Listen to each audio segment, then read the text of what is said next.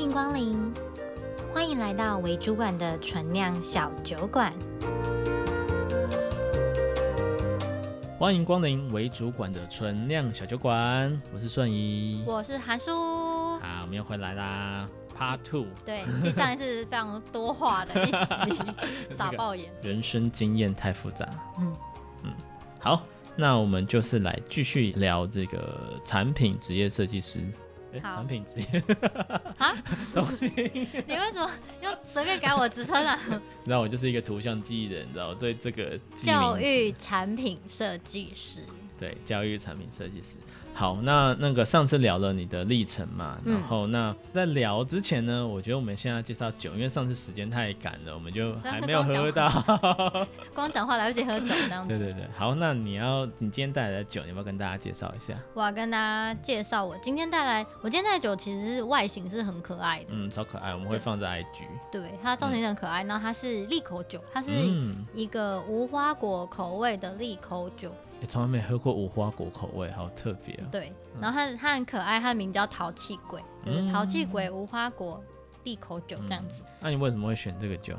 嗯，利口酒其实虽然我对酒没有非常多研究，但是利、嗯、利口酒它本身就是有点像八嘎，它就是很常会作为那种基酒，就是作为调酒的基底的那一种嘛。那、嗯、我觉得跟教师有一点点像。就是老师也是一个蛮，就是基础上，然后你再去针对不同的领域啊，或者是不同的孩子的天赋，然后去协助他发展，嗯，让他变得更好，然后变成不一样的东西。嗯，就是你可能哦，我一样都是这样子，但是因为加上这个孩子的天赋，或是你协助他去找到他专长的东西，然后他可以发挥成另外一个可能是你想不到的味道的那种感觉。对，蛮、嗯、好的。对，然后再来就是因为其实我一开始挑中它是因为它就是外形，你很可爱是不是？我就是一个这么外貌协会的人，难难怪会被人家霸的。对啊，是不是刚好而已？对。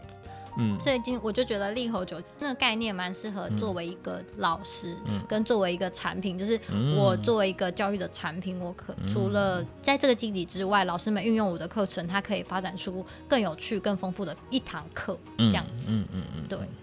好，那我们就是来喝喝看。但这二十趴，因为你等一下不是还要打的，不要喝太多，而且你还要开车。我先闻一下，嗯，哎，它很很甜的味道。哎、欸，真的耶！它的味道是有点像糖浆，真的有点像哎哎、欸欸，很熟悉的味道，对不对？又有点像那个感冒药水，我都闻起来，因为你先喝一口，好，喝一口看看，有酒味。哎、欸，其实很甜哎，哦，真的。就是当喝跟我想象不一样，因为发嘎的话就几乎是就是纯酒精，可是它这个可能是因为无花果口味吧，就其实本身已经有甜味了。哦，真的哎，对啊，其实蛮好喝的，比我想象中的还要好喝，而且二十趴不会到太辣。对，可是可是这个喝多了还是会这样。还好我们很小瓶。对对对对，我是真的抿一口，你多喝一点。嗯，好，那介绍完酒，其实我其实我觉得就是这个酒，你有讲着你的概念嘛，其实你更像是呃，就是老师是让学生更发挥他的天赋，那其实你又是去辅助老师去发挥他们的天赋。对，那其实我就想聊聊那。呃，消费我们我是在做消费型产品设计，然后你是在做教育产品设计，嗯，那你觉得这当中有什么不一样的地方？这当中的不一样哦，嗯，我觉得，当然，我觉得设计产品就是你你要对准那个你的使用者嘛，什么样的使用者，嗯，可是我觉得教育，呃，更不一样的是，教育很多是在做理念的传达，嗯。就是消费型，你可能是观察，比如使用者的习惯或他的需求，嗯嗯嗯、或是预测他的需求，嗯，他可能会需要什么，嗯，或是看到他的困难点。但是我就看到困难点，这跟我的设计也是有点像的，嗯、就是我们也是看到老师的困难点，是啊，然后去做设计，嗯。可是你这边就是可能就是一般生活的需求，可是老师这边，我除了看到老师的需求之后，还要看到学生的需求，嗯，就是他他这个产品有点介于在两个族群之间，嗯。的一个。讲润滑剂吗？很怪怪，就是 辅助，嗯，辅助的东西，嗯、然后他们会变成是三个角，然后相辅相成，变成一个、嗯、一个完整的，就是老师再加呃这个你设计的教育产品，然后再加学生，嗯，然后三个互动，嗯的东西之后，就会变成一个完整的东西。所以你可能想的不只是产品当下本身。你可能还要想象整个产品它跟你的目标使用者互动之后产生的东西。嗯，这样讲听得懂吗？大概懂。对啊，然后我自己想啊，就是我自己观察跟你共事之后，嗯，呃，我觉得另外一个蛮大的不一样的是，像我们在做这种消费型产品的时候，嗯，嗯，比较没有个性。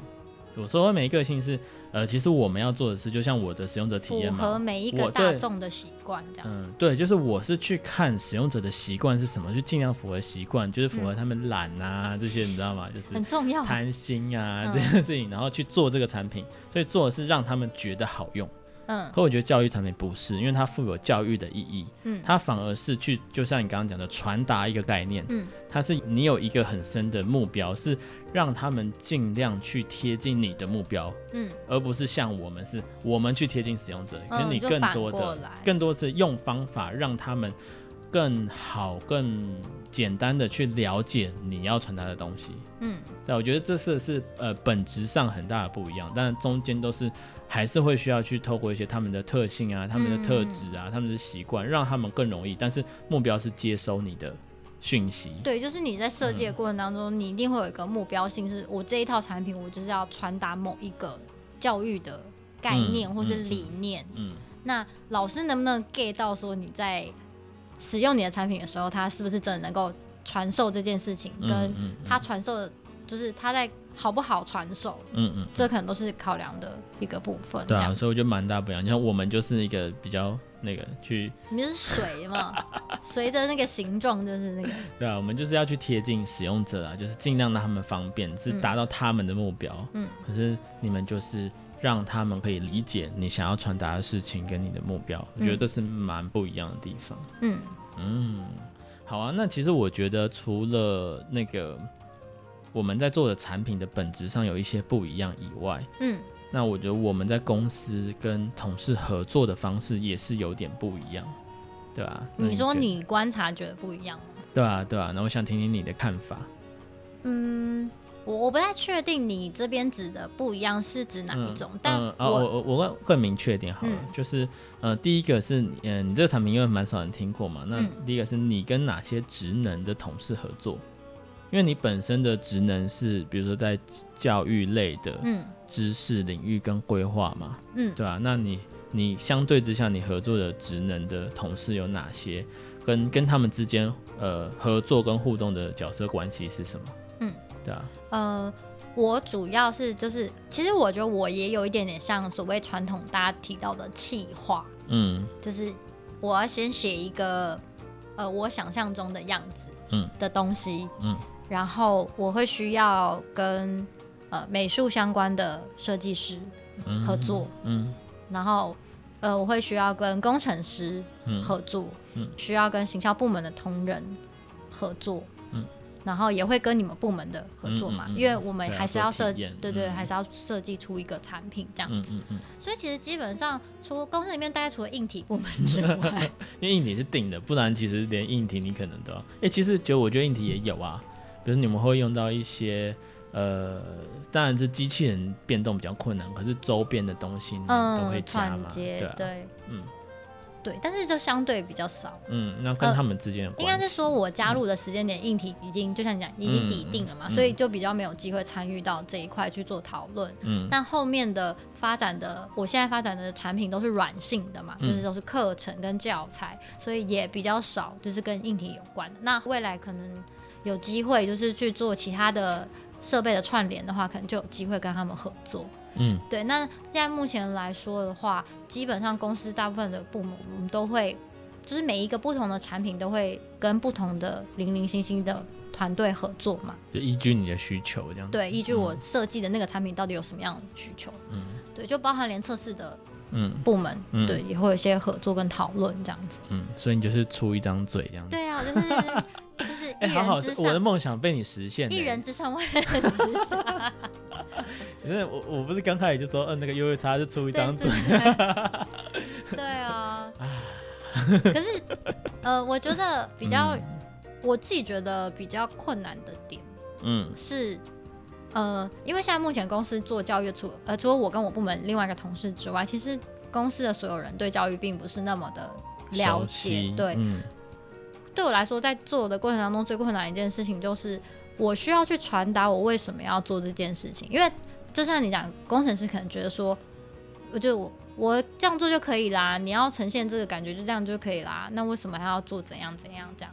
可是你就必须要表达说，哦，没有。可是我做这个我这样的设计是为了要让老师他可以用这样子的东西去带孩子理解什么东西。嗯嗯嗯。这解释很要解释比较远，这样。这不是说当下那个老师的使用体验怎么样就结束，因为他是要用这个东西去教学小朋友某一个概念，所以我必须要让他们知道。呃，我到底要教什么概念？那为什么这样设计？是老师在用这个时候他会怎么使用？然后这个知识怎么样的传达？嗯，就我觉得解释起来有点辛苦。对，就是绕两圈。嗯，其实其实我觉得，我记得我们刚开始沟通的时候，其实就是这样子。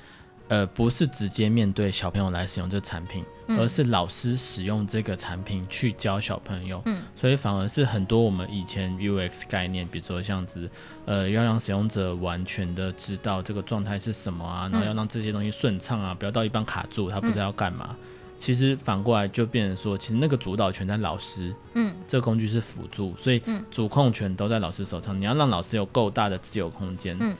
对，所以就决定哦，我什么时候要讲这句话，什么时候我要问问题，嗯，对吧？所以反而会多了很多断点，让老师可以去做呃教学补充啊那些，嗯、那其实都是后面在跟你讨论的时候，我们才呃学到，然后去把这些东西归纳出来。所以这个教育产品 to C 跟 to B，呃，应该怎么？for 消费者跟 for 呃老师教学用的，其实就是不一样的。对，嗯，这可能是。最大的不同吧，嗯，就是我们要解释的东西，可能不只是当下使用者的感受跟他的流程跟体验，嗯。嗯嗯，我们要解释的东西更多的可能是，甚至他们有时候不理解你为什么要设计成这样，你到底要教什么，就他们其实不太能够理解。是啊，是啊，对，嗯，就离相对之下离比较远啊，因为说使用者的话，大家都会觉得自己还是某方面的使用者，嗯嗯嗯，所以的确比较能够同理。对，当教育这个领域就是更。更小，然后大家接触的并不多。我也很常被工程师客人说，为什么要教小孩这个？就就就什么 D 大 D 大很喜欢 很喜欢质疑我这件事情。那我们为什么要教小孩这个？嗯，哎、欸，他现在他现在有小孩了，所以他很 care。对对，还是目标 T A G。嗯嗯嗯，好啊，那我们接下来就要聊到重点，就是那你觉得这个职业会需要什么条件或特质？好，这时候我问卷要出来啊，好，好，好，那让你休息啊，跟我讲。好啊，好啊，那其实就是我有问问一题，就是说，哎、欸，那你觉得这个教育产品设计师需要具备什么特质？嗯嗯，那我就是有挑出比较呃有趣的跟比较就是贴近的这样子。嗯、对，其实我觉得大部分人都蛮贴近的、啊，因为就是从他知道你的职业在做什么的话，就比较好去想说你会需要哪些特质。嗯，对啊，然后呃也是有些讲的还蛮蛮不错的这样子。嗯，呃比较基础的就是哦要有爱心啊，要有同理心。然后有教育相关领域的知识，嗯，然后了解老师跟学生的需求，嗯，那刚刚讲的相关教育相关的体制，那还有台湾的教育体制，嗯，对吧？然后了解怎么教别人，然后教育产品的 know how，熟悉教育市场，就是熟悉教育类的，然后自己有教学的经验，嗯，然后接下来就是比较那个内心层面的，就是要有设身处地为使用者着想的心，嗯哼，然后高的敏感度。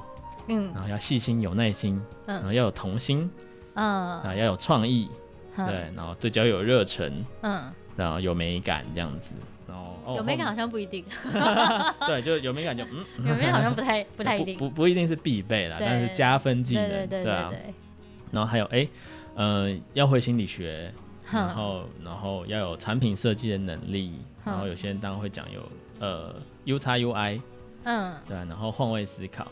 哦，这些是比较 general 的，对对对对，这个比较 general 的。然后比较有趣一点是，就是哦，要口才好。口才哦，因为出一张嘴嘛。对，就出一张嘴。对，然后有更高层次的心，呃，更高次元的心。这这好模糊。然后就哦，要有文学素养。啊，要文那嗯。对，然后什么时尚设计观。这个可以跟设计有一点关系吗？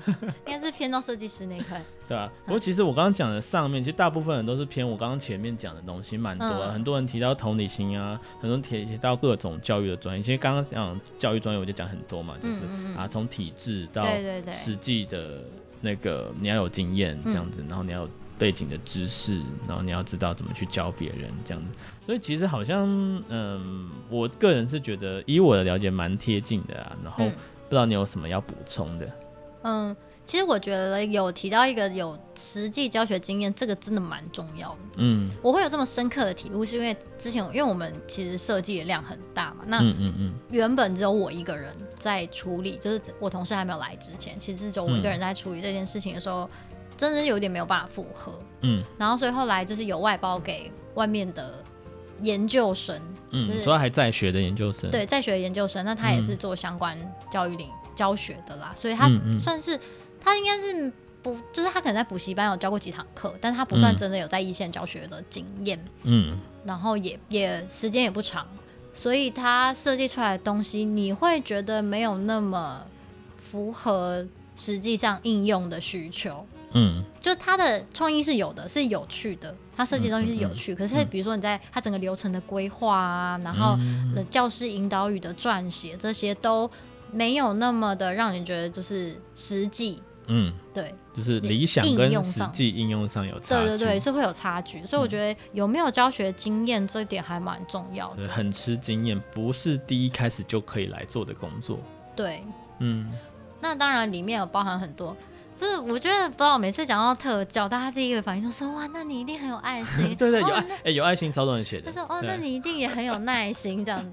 ”然后，但我跟我同事觉得：“嗯，没有啊，我们就是混口饭吃。”啊大家是不是有什么误会？这样子？嗯，好啊。那其实刚刚讲很多，应该都有切中。那你觉得哪些是重要的？就是刚刚讲，比如我们要区分为必要的嘛，跟加分的，那你自己会大概怎么分？那刚刚讲的就是要有教学经验很重要嘛，嗯、然后要有一些些教育的背景，嗯、就是因为我觉得教学还是还是是有一些概念跟一些方法的，嗯、就像你们设计有设计的方法，平常直接使用不太一样，对，嗯、所以你还是要有一点背景知识。嗯、那我觉得。可能不一定要真的有学过心理学，但是你可能要对儿童心理有一点点认知。但我觉得这也蛮吃经验，嗯、就是如果你跟儿童相处是，你有长时间的相处经验，其实你多少都可以理解儿童的心理背景。对啊，这些。的，嗯，对，我记得你刚开始进来，其实你不是一开始就进来嘛，你刚才当这边的顾问，对，其实就分享说蛮多各种不同成长阶段，嗯，就而且是越小的阶段，比如说还在人格养成啊、嗯嗯嗯。认知养成的时候，对。其实真的就是我们出各种不同的产品，就有些东西大人觉得很理所当然，对小朋友都不理所当然，嗯，所以如果我们要吃更小的小朋友的话，那我们就会需要有很多事情要注意。嗯，对吧？包括用词啊，对他们的互动的用语啊，也会需要特别注意。包含你说话步调，嗯，然后你的对啊，你要用字遣词嘛，你的词汇要更简单一点之类的。嗯，这些其实我觉得都算是 know how。所以他刚刚有提到嘛，嗯、一些一基本的 know how，嗯嗯，教育的 know how，嗯、然后对儿童的了解，这些是算蛮必备的。嗯，对。那你觉得哪些是加分的？就是诶、欸，没有 OK，但是有的话会更好。刚刚讲心理学嘛，嗯、加分，然后美感是是加，加分，加分对。但是我觉得有很好，就是你可以更全面的去规划你的产品要长成什么样子。嗯、那如果你没有美感，就是我反正我计划写好，那就剩下长什么样子就是设计师协助这样子。嗯嗯，对。好，那这个我觉得设身处地为使用者着想的心这个部分。好像有是加分，但是没有，因为其实我们会跟很多不同团队合作嘛。嗯，就其实 U 叉也是在做这件事情。嗯，就是我的想法是我要传递一个教育的理念。嗯，然后我做出这样的产品，可是可能未必真的符合就是使用者的流程。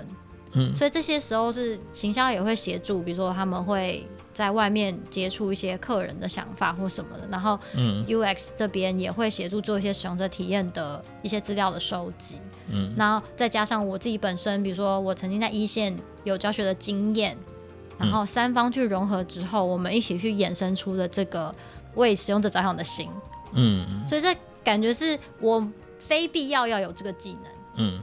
但是我可以透过很多的团队合作，嗯，达到这个目标。对，这这不是这个职业最最核心的功能。这样其实我觉得最核心就还是像刚刚讲的，比如要要有基本的专业，不一定要非常专业，但是你要有很基础的教学的，嗯，教学的知识，然后了解儿童的状态嘛，嗯，那成长历程那些的，然后有最重，我觉得最重要的就是你要有教学的经验。嗯，对。然后呃，其他的部分我都觉得还好，就是比如说细心啊、耐心啊这些。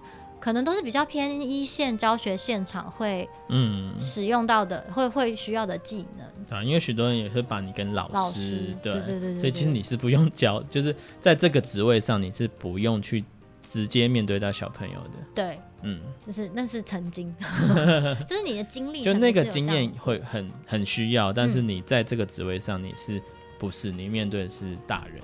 对，嗯，对，所以大概是这样子。嗯其他都很多都是跟设计相关的。那有没有创意这件事情？其实我觉得有没有创意这件事情，其实在教育好像还好，而且好像还好哎。对啊。呃，当然，我觉得你能够有创意的去呃展现一个不一样的产品，可能会让它变得更有吸引力。可是那好像又不是做出一个教育产品必备的嗯的一个要素。嗯，对啊，我觉得就像你前面讲的，我觉得最重要的就是要把你的。呃，教育理念、啊、这些，然后框列清楚，然后很明确的知道你要给老师些什么，或是老师可以拿你这个东西来给小朋友给小朋友什么。嗯嗯，我觉得也是蛮吃热忱的。我觉得这个工作没有一点热忱，好像也是很难呢。这倒是真的。如果不是热忱支持的我的话，我想我应该早就离职了吧。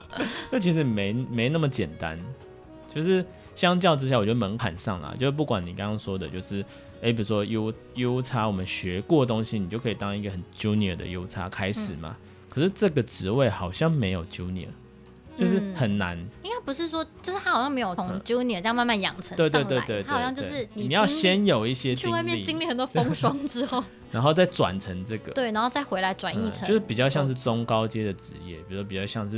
你这样突然讲，我突然觉得自己很高级。本来想说，哎，对，我觉得用高阶、低阶不太好，就是一个要比较资深之后才才。你可能要经历过很多不一样的嗯事物，嗯嗯，对啊，就是不是在柔和之后，嗯。对，成为的一个职业，对啊，就跟不会有人第一开始当主管嘛，不会就是气管也是不会有人第一开始就管理一个企业，嗯嗯嗯，这就就是比较属于后面有点经验之后才能就是担当的职业，对，嗯，好啊，那应该不需要什么生理条件吧？生理条件，嗯，还好哎，新鲜的肝已经没有啦，因 为前面 前面很多历练，前面已经历练已经消耗了，对对对对。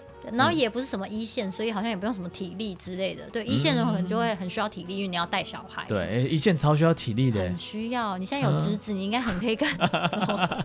没错，需要超多体力的。对啊，所以电池还好。嗯嗯，生理上面还好。嗯，对。好好好，所以有理想的人、有信念的人就可以加入这个行业。有理想、有信念并且有经验的人，嗯嗯，就可以加入我的行列。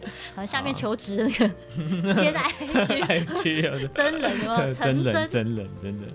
好啊，那其实我们刚刚谈了很多理想嘛，那其实我觉得你这个行业啊，反而比我这个行业更有可能会遇到理想跟现实冲突的时候。很长啊，对啊，那你怎么去看待这件事情？跟你如何做调试？就很常觉得想要放弃，一定要喊要离职。对，嗯，我觉得，嗯，可能跟我自己本身的背景也有关系，因为，呃，刚刚上一集有讲到，我很多的经历都是，比如说我在校园啊，或者是在 NGO 啊，然后或者是在比较非盈利的状态的地方上班，嗯，那。呃，算是扣除电视台啊，电视台我觉得也不太算，就是电视台生态好像比较难区分什么商业或是非商业这样子。电视台本身的立场，嗯嗯、那扣掉电视台不算的话，其实现在这间公司算是我第一个以商为主的公司。对对啊，教育好像真的蛮少走到很。对，消费或者商业的。对，所以其实我刚进公司的时候非常的不习惯。嗯，就是你会发现你身边人都以赚钱为 主。大家不是在讲理想，没有人跟你谈理想，我们要赚钱。不，人家理想赚钱，你干嘛这样？对，可是你就是你就会觉得啊，好吧，这样讲的时候又觉得自己很高大上，就其实也没有，但我觉得的确那个 mindset 是不一样的。嗯嗯嗯，就是因为我的目标是我想要。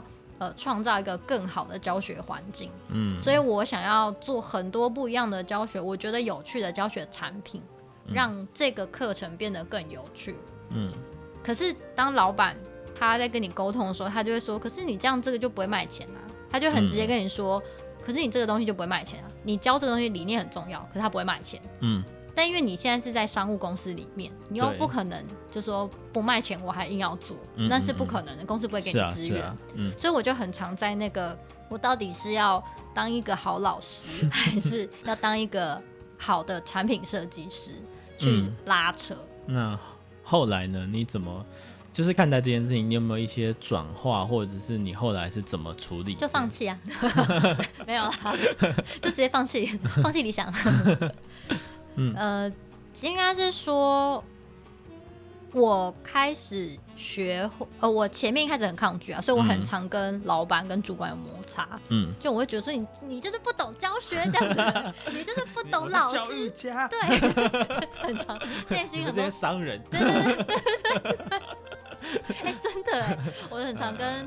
呃，主管跟老板有这样子的冲突，虽然他们也都是理解，就是我有很多的教育理念，嗯、他们也，嗯、他们其实也认同我的教育理念哦，他们也觉得、嗯、哦，这样子是很好的，嗯、但不会赚钱，嗯、就是他们也会很实际告诉你这不会赚钱嘛。嗯、那我觉得我后来就有点渐渐的去调整，是我开始就，可是我觉得我成长的很慢，我一直到第。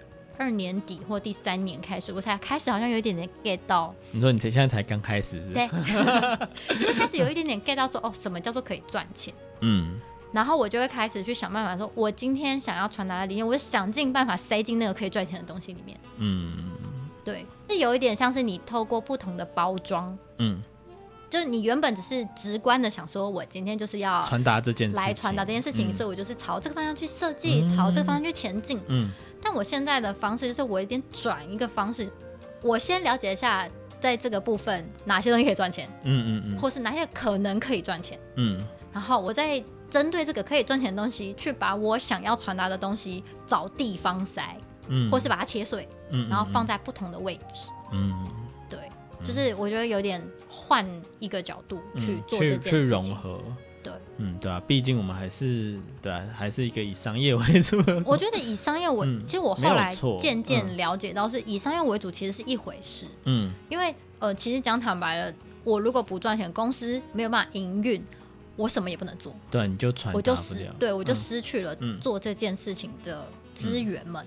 嗯，嗯对，所以。当然，首要条件我要让公司活下去。嗯、我是不是能够透过我现在这个产品或这个专业，让我的公司也可以活下去？嗯、但不是说公司活下去得靠我了，只是说就是你能不能够创造你在公司的价值？嗯，没错。然后在创造你在公司的价值之后，你同时也创造你自己在你心中的价值。嗯嗯嗯，对我我现在的 mindset 是这样子。对啊，其实说说实在的，就是。赚钱跟比如说要传达你的教育理念，嗯、也不算是完全冲突的事情，嗯，对吧？但我以前 mindset 就觉得是冲突、啊。对，我知道你以前就是超。教学是不可以盈利这样。对对对，就是你这边以赚钱为主 就是不行。你们这些商人。对啊，对啊，其实其实我觉得这也是真的是呃比较后面自己有一个转化跟调试的，就真的是。哦，你也有这个历程是不是？有啊，只比较早而已。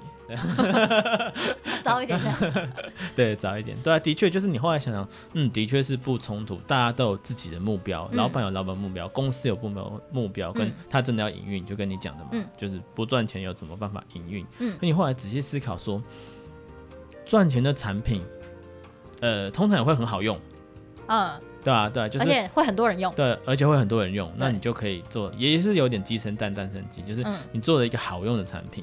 它可以赚钱的几率就会很高，嗯、那就跟我之前分享的嘛，就是如果你以赚钱为核心目的的话，你可能通常都赚不了钱。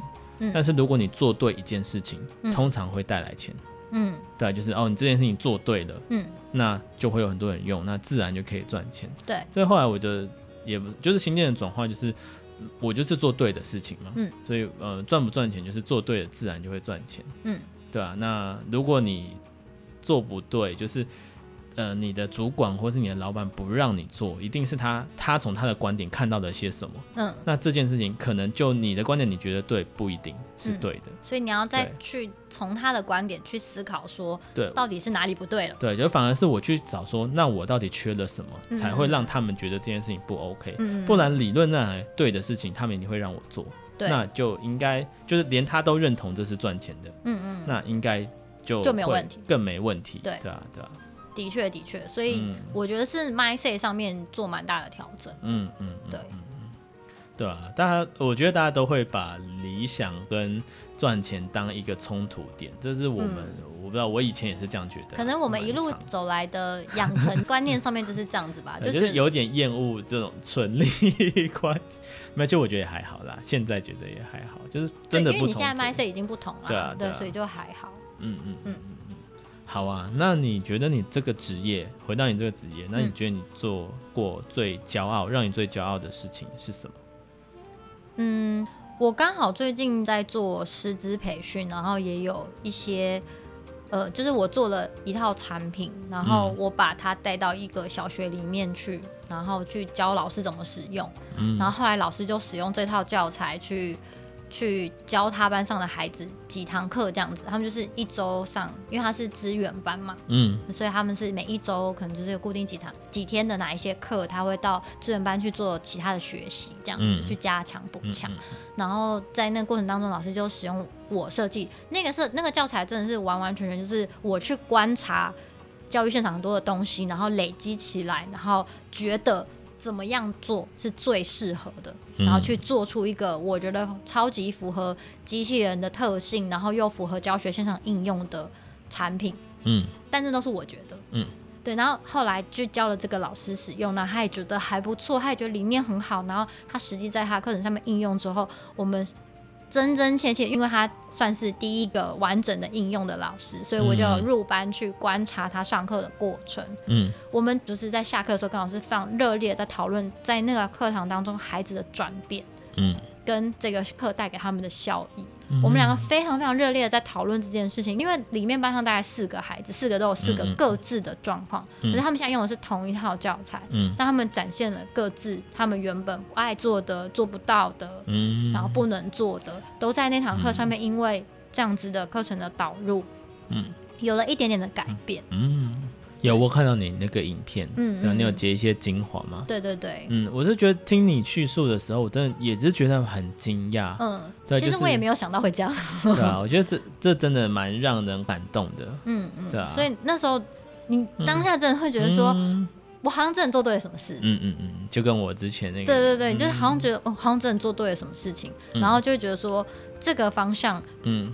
就是我们可以去努力的方向，真的，真的，对，啊，因为就跟我前面有在讲虎姑婆那件事情嘛，嗯、也是，就是你知道机器人有这样的渲染力，对，可是你没想到你做出来的东西可以这么的有效果，对对对对，但我觉得在配合教育上，这个真的是蛮不错的，就是对，真的可以去影响一些人这样子，嗯，嗯，那相对之下呢，那你觉得最心酸的是什么事？最心酸的就是。就是 就是刚刚就大家只想赚钱，就是你常常你，你还在调试，你还没有像我一样，满腔热血想说我我要为教育付出，然后我要带带给教育什么样的改变这样，嗯、可是呃其实蛮多时候还是不得不呃对现实低头吧，该这么说。我说现实低头不是说我们就是要向前看或者什么，嗯嗯、有的时候就是。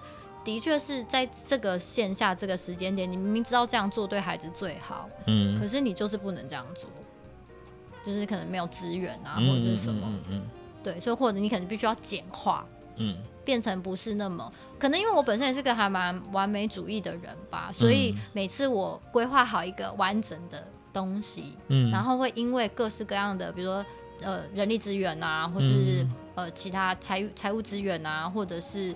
呃，什么其他的一些限制，嗯、让我必须要去修改，然后变成没有那么完美的状态。哦、然后我事情，嗯，我也是蛮深的体悟。对，所以我就会蛮，呃，或是比如说硬体限制，嗯嗯嗯，嗯，就是你会因为很多的条件的限制、时间的限制，嗯，嗯嗯，然后你会觉得很沮丧，就是会觉得说，啊，这是做出来就不是我想要的东西啊。对，嗯，所以每当遇到这个，我就会觉得哦。就好像、嗯、有一点沮丧，对，还好啦，就是我也蛮常遇到这样的事情，对啊，就一些完美主义的人会，而我觉得这也是，就是呃，很难能够一次做到位，这是的确。嗯、我觉得这不管是在大公司还是在什么，当然大公司可能更可以投入一些资源，你可能有更多的资源，嗯、有机会做的更多一点。可是我觉得，呃，讲回来，其实很少了，很少有能够一次就跟你刚刚讲的一堆限制嘛，嗯嗯对吧、啊？那就变成说，我们怎么样去拆阶段？就跟我之前那个分享的那个理念嘛，就是。嗯只要最后结果是好的，那中间可能会有一些 suffer，可能会有一些痛苦，嗯，对吧、啊？那就是想办法去跨越它，去看到最后的目标。这的确也是我现在就是，我觉得我自己有在慢慢调试这一块，就是我也开始学会怎么去把一个东西，就是我会知道说一个完整的东西我没有办法。一下就把它全部做完，嗯、那其实阿弟一直不断灌输我，就是我们可以再优化啊，这样子的概念，这样，所以我也会开始去切割什么是必要，什么就可能像你们设计，呃，使用者体验设计讲的，就是我要一个 prototype 是它基础可以运行的，嗯，我就可以先上了，嗯，那当然这里其实也是老板也一直在灌输我，就是因为像业务他们就想说我要赶快有东西可以卖，嗯，所以你只要可以 run，我就可以先推了，嗯。对，那后面我们可以再慢慢的补强跟修缮嘛，就是让它优化的更好，嗯，更符合你的理想，或者是更符合、更贴近使用者的需求。嗯嗯。但是只要那个东西出来可以 work，嗯，他们就可以先动。嗯，了解。就是这些概念其实都是公司的同事、嗯、不同的领域的人，慢慢的用不同的方式告诉我，嗯、然后我也开始渐渐的，我好像渐渐可以理解这样的状态，然后去。再开始内化到我怎么去切割我做的设计，嗯，让它就是可以先产出一个最基础的东西，嗯，然后怎么样去补强，怎么样去让，因为我觉得比较难的是我的产品除了做出来之外，那个使用者你要让他理解是他要用这个东西去教别人，就他不是只是我只是纯粹使用，我就是要用的东西去教别人，嗯，所以那你要你做的过简单，他能不能够理解，好不好理解？就他可以 work 没错，我的、嗯、我的 app、嗯、我的产品还是可以 work，可是老师好理解吗？嗯嗯嗯、就对，所以这个我觉得有点难，但是我渐渐的就有在往这个方向调整，这样子、嗯。对啊，我觉得一切都是蛮新的尝试啊，我们在做这件事情都对我们来讲都是一个蛮全新的尝试。嗯，那其实也收到了非常多的回馈，所以我觉得我自己的观察就是，你每次在做下一个产品之的时候。其实都会做得更好，因为刚开始真的吗？对吧、啊？就越来越贴贴，就是切中我们的目标吧。嗯，就一次一次，到你现在可以用蛮短的时间去产一个课程出来。嗯，对啊，其实我觉得这都是经验的累积，跟我们对我们这些呃，就是知识，然后还有我们之前这些理解的，就熟悉度都增加了。嗯嗯，对啊，然后你也知道怎么样。教老师，老师会觉得简单，嗯，对吧？那我觉得就像你上次讲嘛，回去看你第一个做的产品，对啊，这是黑这黑历史啊，怎么是什么东西啊？对啊，不过其实就是这样子啊，那你就慢慢优化嘛。所以你下次那个产品要进入优化，或者他要做下一个的时候，就是系列嘛，就是你刚刚说的那个，就是很有效果那个产品，也算是你比较前期一点点的产品。它算是一直不断在迭代。嗯对，而且它曾经迭代过一次，对，最后才长成现在这个样子。对啊，对啊，那其实这样子也很有效果嘛。我相信你之后一定会规划，就是第二套、第三套，以这个那个概念去下去的产品。如果时间上可以的话，毕竟老板现在的目标都放在别的地方，你知道。没有，我觉得可以绕回来的，是可以绕回来的。对啊。好。好，那那接下来就是，那你这个一路以来啊，我们刚刚讲的最骄傲跟最心酸的嘛，嗯、那有没有其他是印象很深刻的事情？印象很深刻的事情哦，嗯，印象很深刻的事情就是我深深切切的感受到，就是很多这样讲会被会不会被挞伐？就很多老师就是很喜欢做那种便利形式，嗯，就我觉得当然可能跟他们的业务是讲业务很怪，他们的职务其实很忙碌，嗯，然后呃，我其实遇遇到蛮多一线的老师，不论是补教业的。或是幼教业的，或者是一般学生学制里面的老师，嗯，他们会可能对三 C 也有点抗拒一部分，嗯，然后对高科技也有点抗拒，所以他们一开始都会有点排斥。嗯，然后因为对于我来说，如果你让我初听到说哦，我要学一个机器人，我要学写程式这件事情，我也会觉得很抗拒，想说嗯，那个我又不会，我也不是不是一类这样子，就你会心里很多 OS。嗯、可是实际上面就是他们都会希望说，你就是把所有东西都弄好，我只要照着你弄好的东西做就可以了。嗯，但是这跟我的 mindset 就有点不太一样，因为我就会觉得说，我今天就是拿一个工具来，然后我要去把这个工具玩透之后，我用这个工具去教小朋友很多我想教他的事情。嗯，可是不是就是我 我拿这一套来，我就从第一句念到最后一句那种。可是我现在遇到蛮多，其实有我有点意外，就是遇到蛮多老师。会吗？我好像不太意外。真的吗？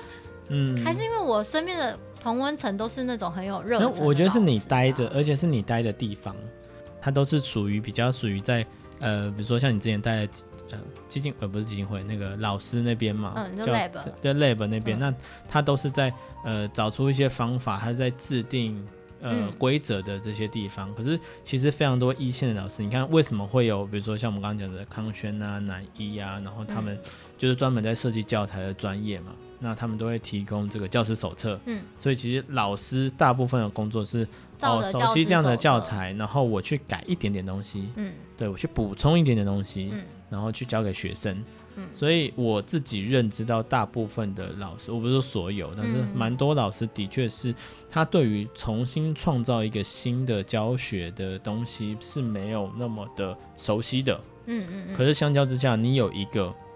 完整，整的教案，然后他们根据教案再去修改跟补充，对再变成他们要去输出的东西。相较之下，他们是很熟悉这样子的方式，嗯哼，对啊，所以其实这也跟我们刚开始我说我们刚刚经验的累积也有关系嘛。嗯、我们刚才就觉得，我们只要做一个很好用的工具，他们自己去发挥自己的创意啊，创造自己的东西，这样子，嗯，没有没有人理我们。对，所以你的教材会开始。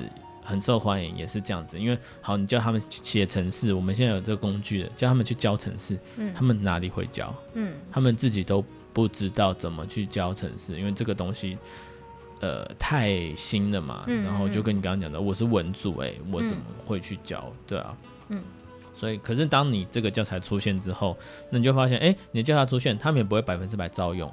他们就拿你的东西去改成像我们现在日本式啊，其实也是这样子嘛。嗯、他们看了你的教材，然后他们去修改成适合他们学校的，嗯，替换成他们内容，那、嗯、他们就会觉得哦，这东西很好用，嗯嗯嗯，对吧、啊？所以我觉得这个是一个我们学到的一些 know how 嘛，就是你工具推出去，可能不太会有人理你，但当你有教案出来之后，他们就会理你了，但他们也不会照用，所以那我觉得蛮有趣的。对啊，可是就是。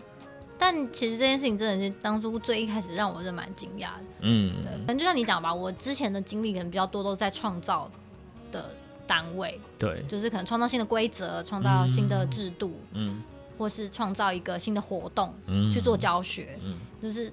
所以我会比较讶异，说哦，原来大家都还是比较期待。可是我觉得这可能也跟之前的教育有关系，因为之前教育比较多都还是知识的传授嘛，跟现在其实，比如我们讲的科技进步之后，所有的知识搜寻收集量其实很方便也很快速。嗯，所以我们不再老师不再需要去堆叠那些知识给学生，嗯、所以我可能就真的也没有办法再像以前一样那样子哦，照本宣科这样子去做教学。所以呃，可能时代也在转变。嗯，然后我觉得老师的 mindset 可能也要转变。是啊，对啊，嗯，其实像我们刚开始做这些我们的云端的开发或是创意工具，嗯，那其实老师一开始也不太理我们。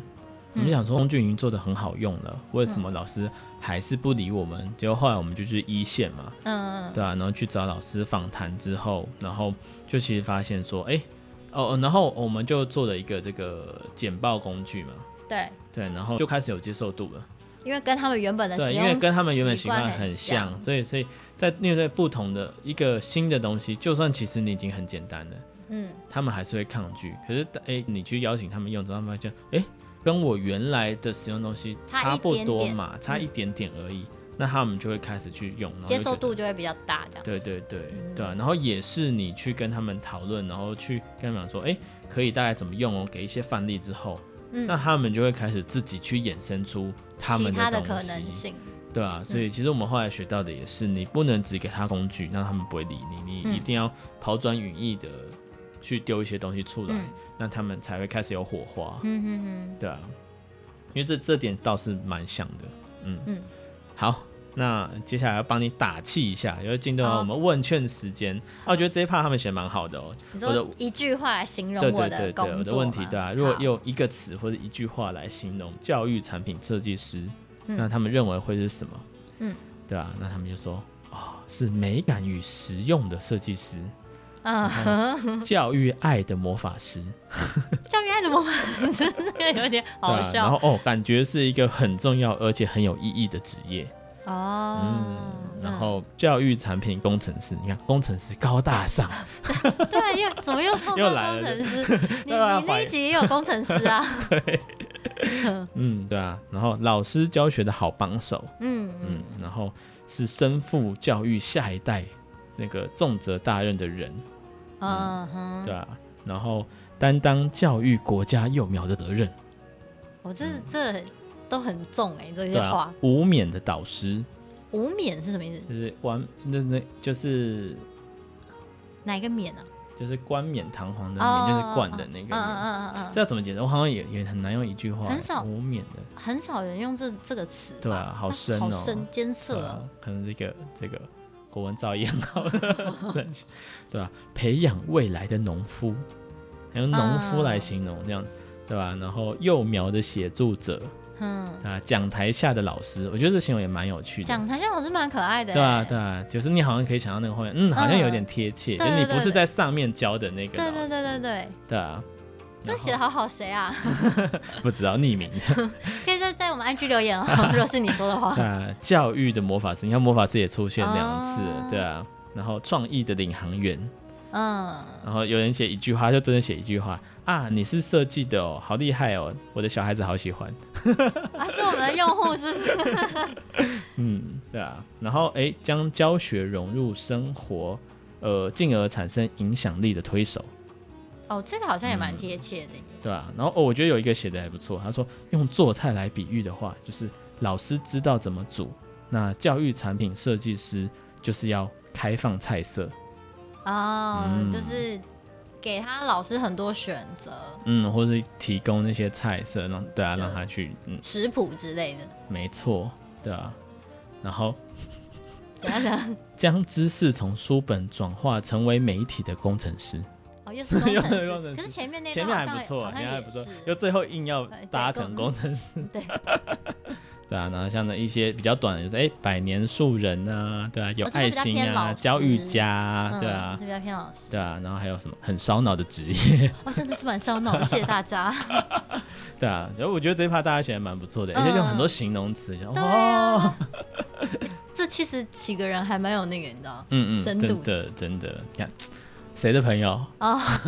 讲好像我没有发问卷一样，是谁告诉我说你朋友很少，然后就是要我发问卷的？怎么说也是我应该有占一半吧？啊，是是是，有可能，我不知道，也就 高三分之二。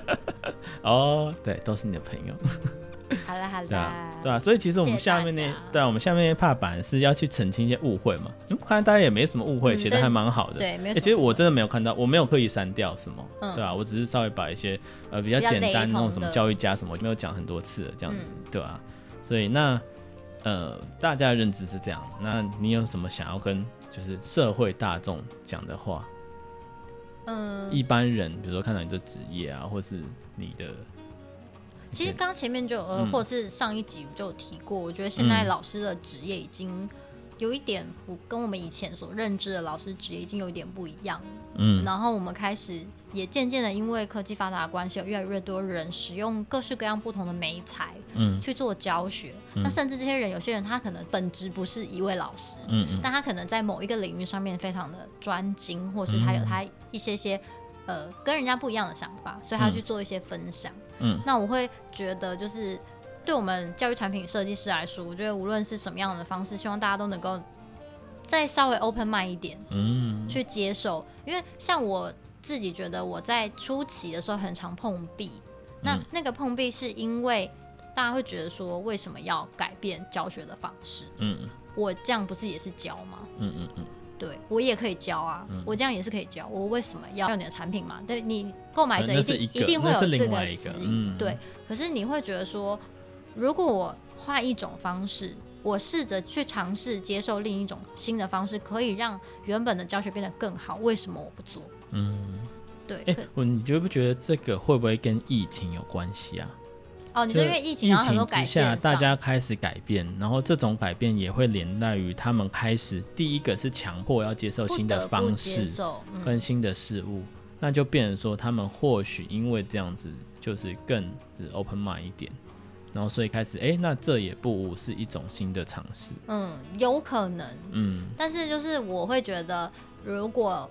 你是问我说有没有想要跟大家做？嗯、我觉得可以再更 open mind 一点，去试着看一下这个世界的变化，嗯、然后呃去接受别人。如果今天有有人提供你一个新的尝试，嗯嗯嗯、你可以去试试看，然后看他能不能够带来更好的效益。嗯，所以你这是在跟老师还有家长家长喊话。其实我觉得蛮多是家长，嗯、其实很多时候是老师很想要改革，嗯，可是当家长的 mindset 没有改变的时候，比如说家长的 mindset 可能还是在追逐高分，嗯、或是重视呃基本学科的状态下，嗯。嗯、老师想要怎么样改革，或者怎么样协助孩子在教育上展现他的天赋，嗯、其实都会有点困难。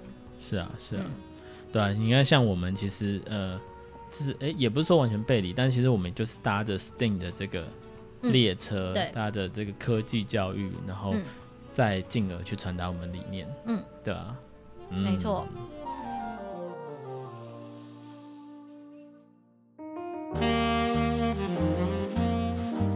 好，那最后一题就是，如果有人想要入你这一行的话，先去当老师啊。好建议。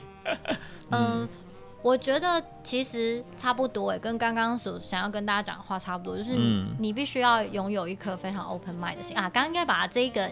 列在那个必备条件里面。嗯、Open mind。我觉得你需要非常开放的心胸去接受，嗯、因为你可能要做的事情是你必须要结合各式各样不同的专业。嗯、因为你说我今天做一个教育产品的设计，我不可能不仅仅只是做比如英文产品，嗯、或是 STEAM 类的产品，而且你看 STEAM 其实包含的就很广了。嗯嗯。它是各个不同的学科跟生活的结合。嗯。对，所以你必须要有。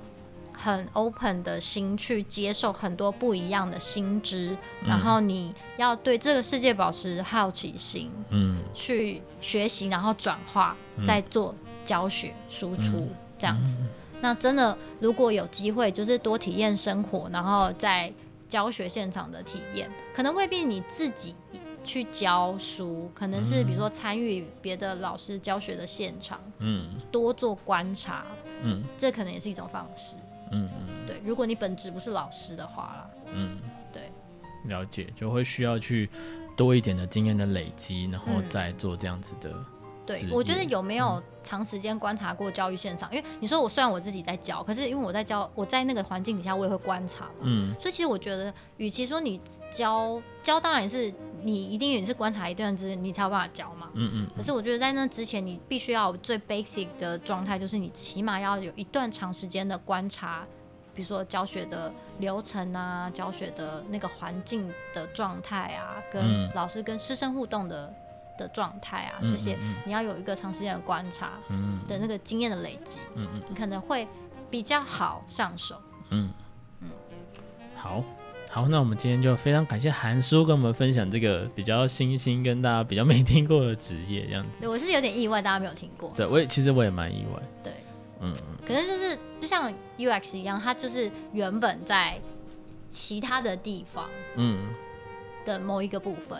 对，就是这个工作，这个工作并没不是忽然蹦出来的，对，对吧？但当有其他跳脱传统的教育的范畴之后，就会开始有这样子的职业的人产生。他不一定是在出版社，他是在呃其他的科技业，科技公司，对吧？像 Google 也是有一堆，他们自己还办的大学，嗯，对吧？所以其实越来越多其他的类型的公司，我们想不到的公司，在做这些事情。嗯嗯，对啊，然后的话，如果说有人有也在做这些事情的话，也是可以来跟我们交流交流。对对对对，其实蛮蛮应该会比较少遇到啊，对啊，比较少。对啊，呃，比较多都是新创公司的的 CEO，然后他们都是很年轻的，对啊，就是可能三二三十岁，然后自己办理了也是跟教育相关的新创公司。那有时候比如说。